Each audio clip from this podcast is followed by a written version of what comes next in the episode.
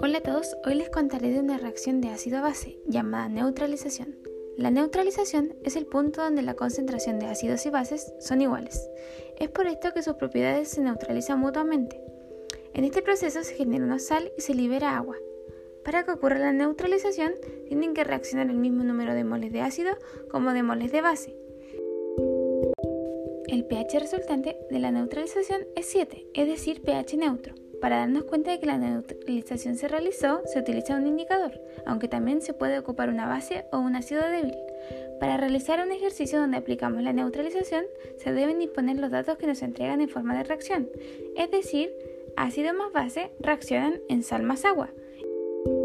La fórmula para calcular es molaridad del ácido por el volumen del ácido es igual a la molaridad de la base por el volumen de la base.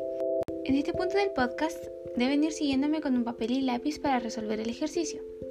Se dispone de 100 ml de ácido nítrico, su molaridad es 0,4, para neutralizar 25 ml de hidróxido de potasio, de molaridad 0,2. ¿Qué volumen de ácido se debe agregar para neutralizar totalmente la base? Entonces sería 0,4 por volumen del ácido es igual a 0,2 por 25 ml. La resolución nos daría 12,5 ml de ácido o bien en litros sería 1,25 por 10 elevado a menos 2 litros de ácido. Muchas gracias.